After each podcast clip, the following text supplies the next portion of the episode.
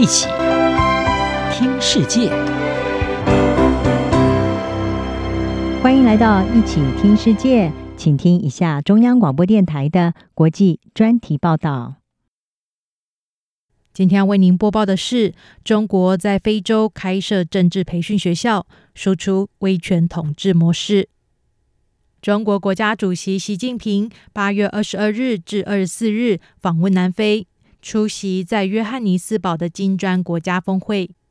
观察人士认为，习近平时隔五年访问南非，不过在中国经济已经陷入困境之下，北京过去对非洲提供大量金援的魅力外交力度已经大减。与此同时，外媒的一项调查发现，中国去年在坦桑尼亚开设首个海外政治培训学校，借此向非洲多国的执政党进行威权外交，以巩固他在非洲的影响力。长期以来，北京希望利用非洲盟友来提高他的经济利益和影响力，而这一些努力已经看到了红利。中国现在是许多非洲国家的最大贸易伙伴。并且在联合国中得到了几乎整个非洲大陆的大力支持，但分析指出，中国经济增长放缓，恐将冲击中国与非洲基于投资和贷款的关系。美国之音报道，房地产业不景气已经拖累中国整体的经济增长，进而冲击到中非贸易，尤其是非洲的矿产和原物料出口。这些许多是用在中国的建筑业。在中国经济高速增长时代已经过去的背景之下，更凸显出为何中国近来致力于培训非洲国家的潜在政治新星。透过这一项新策略来持续维系中共与非洲各国执政党的党对党外交。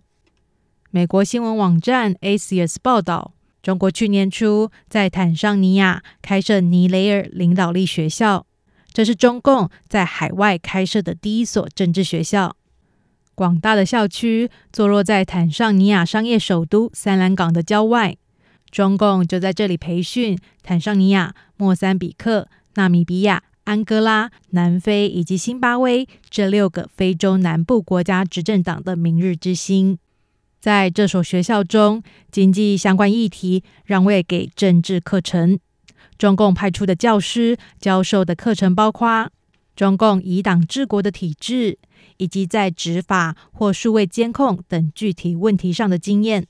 并且让学员认识到执政党应该要凌驾于政府和法院之上。报道指出，这一所政治学校是迄今为止最有力的证据。中国正在向非洲领导人传授民主体制的独裁替代方案，借由输出威权治理模式来挑战西方主导的世界秩序。北京现在正试图向六个非洲国家的执政党官员传授这一种模式，而这些国家也希望巩固自己的控制权。美国媒体 Axios 和丹麦政治报采访曾经参与或者是旁听这一项培训课程的非洲官员，发现有证据表明，这一个政治培训学校和中共官员以及部分的学者一再强调说，北京并没有输出他的威权统治模式的说法相矛盾。耶鲁大学政治学助理教授马丁利表示。许多学者不愿意说中国显然是在试图输出威权主义。马丁利的研究关注中国威权政治。他表示，值得注意的是，有些学生在离开这一所学校时认为，我们确实需要转向更强大的党国模式。这一所学校已经在二零二二年举行了第一梯次的培训，约有一百二十人参加，其中包括中共干部。今年六月举行了第二次的培训课程，约有一百七十人参加。不过，专家注意到，这一所学校只向这非洲六国执政党崛起的年轻成员提供课程，但不欢迎反对党的政治新星。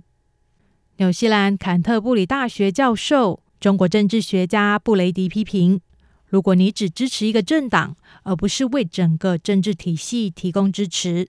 那么你就是在协助一国之中的单一政党，你就是在培育威权主义，